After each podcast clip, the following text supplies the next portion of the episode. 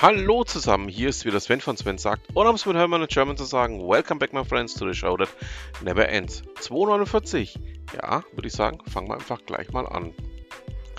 Bei Notebook Check ähm, ja, berichtet man darüber, dass Samsung ein 32 Zoll Touchscreen in einen smarten Kühlschrank für die Smart Home Steuerung verbaut und auch ähm, TikTok und TV ermöglicht.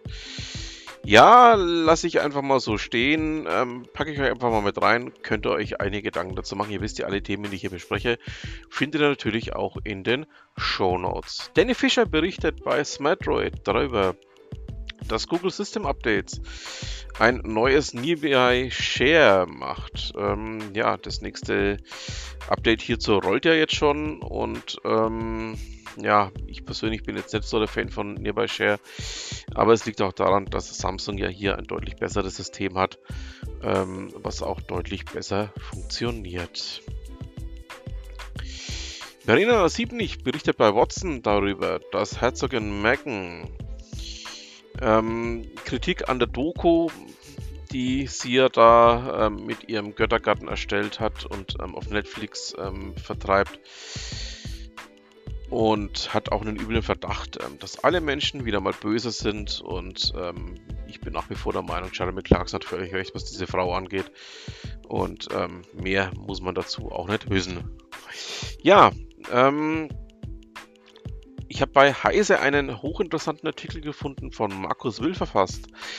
Und zwar ähm, war es wohl so, dass ähm, eine Anwältin über eine Gesichtserkennung identifiziert wurde und aus einem New Yorker Weihnachtsmusical geworfen wurde. Der Grund dafür war, dass ihre Kanzlei den Betreiber dieses Musicals verklagt hat. Ähm, spannend. Ähm,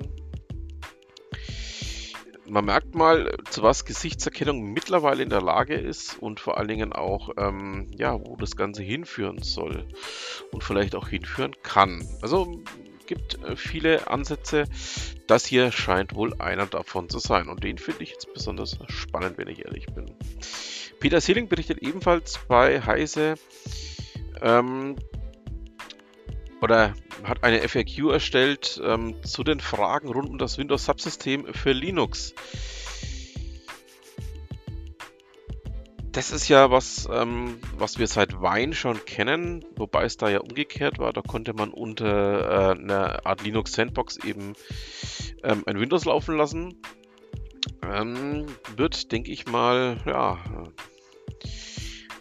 umgekehrt genauso funktionieren. Also sprich, dass man hier eine Art Sandbox äh, aufstellt, ähm, die dann eben auch ähm, ja das Ganze entsprechend umsetzt, dass man es eben auch unter Windows laufen lassen kann. Also ähm, es geht seitdem ja Microsoft ähm, über Novel bei SUSE eingestiegen ist, ähm, auch in eine gewisse Richtung. Na, schauen wir mal, wo das Ganze noch hinführen wird. Jens berichtet beim Google Watch Blog darüber, dass ähm, das Google Wallet ja, die Möglichkeit bietet, Autofahren nur mit dem Smartphone durchzuführen. Die App kann bereits den Führerschein und Ausschlüssel ersetzen. Also zumindest in einigen Ländern in Deutschland geht das natürlich noch nicht. Da kann man maximal den Ausschlüssel ersetzen, den Führerschein jetzt noch nicht. Ähm, wird wohl demnächst ähm, über Maryland, wo das Ganze jetzt schon ähm, im Erprobung ist, hinaus noch ausgerollt werden. Also schauen wir mal. Da wird mit Sicherheit dieses Jahr noch einiges in den USA kommen. Stefan Hülken ähm, berichtet bei Telepolis darüber, dass ja man ein System namens Commodore 65 aufgestellt hat. Ähm, ja, das Ganze scheint wohl ähm, ein Retro-System zu sein, das wohl grundsätzlich auf ähm, dem 64er aufbaut oder auf ähm, dem System aufbaut, auf dem 64er ähm, aufgebaut hat oder dann 128er. Und ähm, war aber ein System, das 91 abgebrochen wurde, weil man eben auch dem Amiga keinen ähm, hauseigenen Konkurrenten gegensetzen wollte. Also, ähm, ja, mal schauen, ob das Ganze ähm, sich einer größeren Verbreitung erfreuen wird. Bei WinFuture ähm, ja, hat man ähm, das Thema Synology und vor allen Dingen auch den Sicherheitslücke im VPN Plus Server mal aufgegriffen. Schade, ähm, dass das passiert ist, weil ich, wie gesagt, großer Synology-Fan bin und auch hier ähm, gerade so ein bisschen umrüsten bin auf Synology. Und ähm, ja, müssen wir auf jeden Fall mal weiterschauen, wo das Ganze hinführt.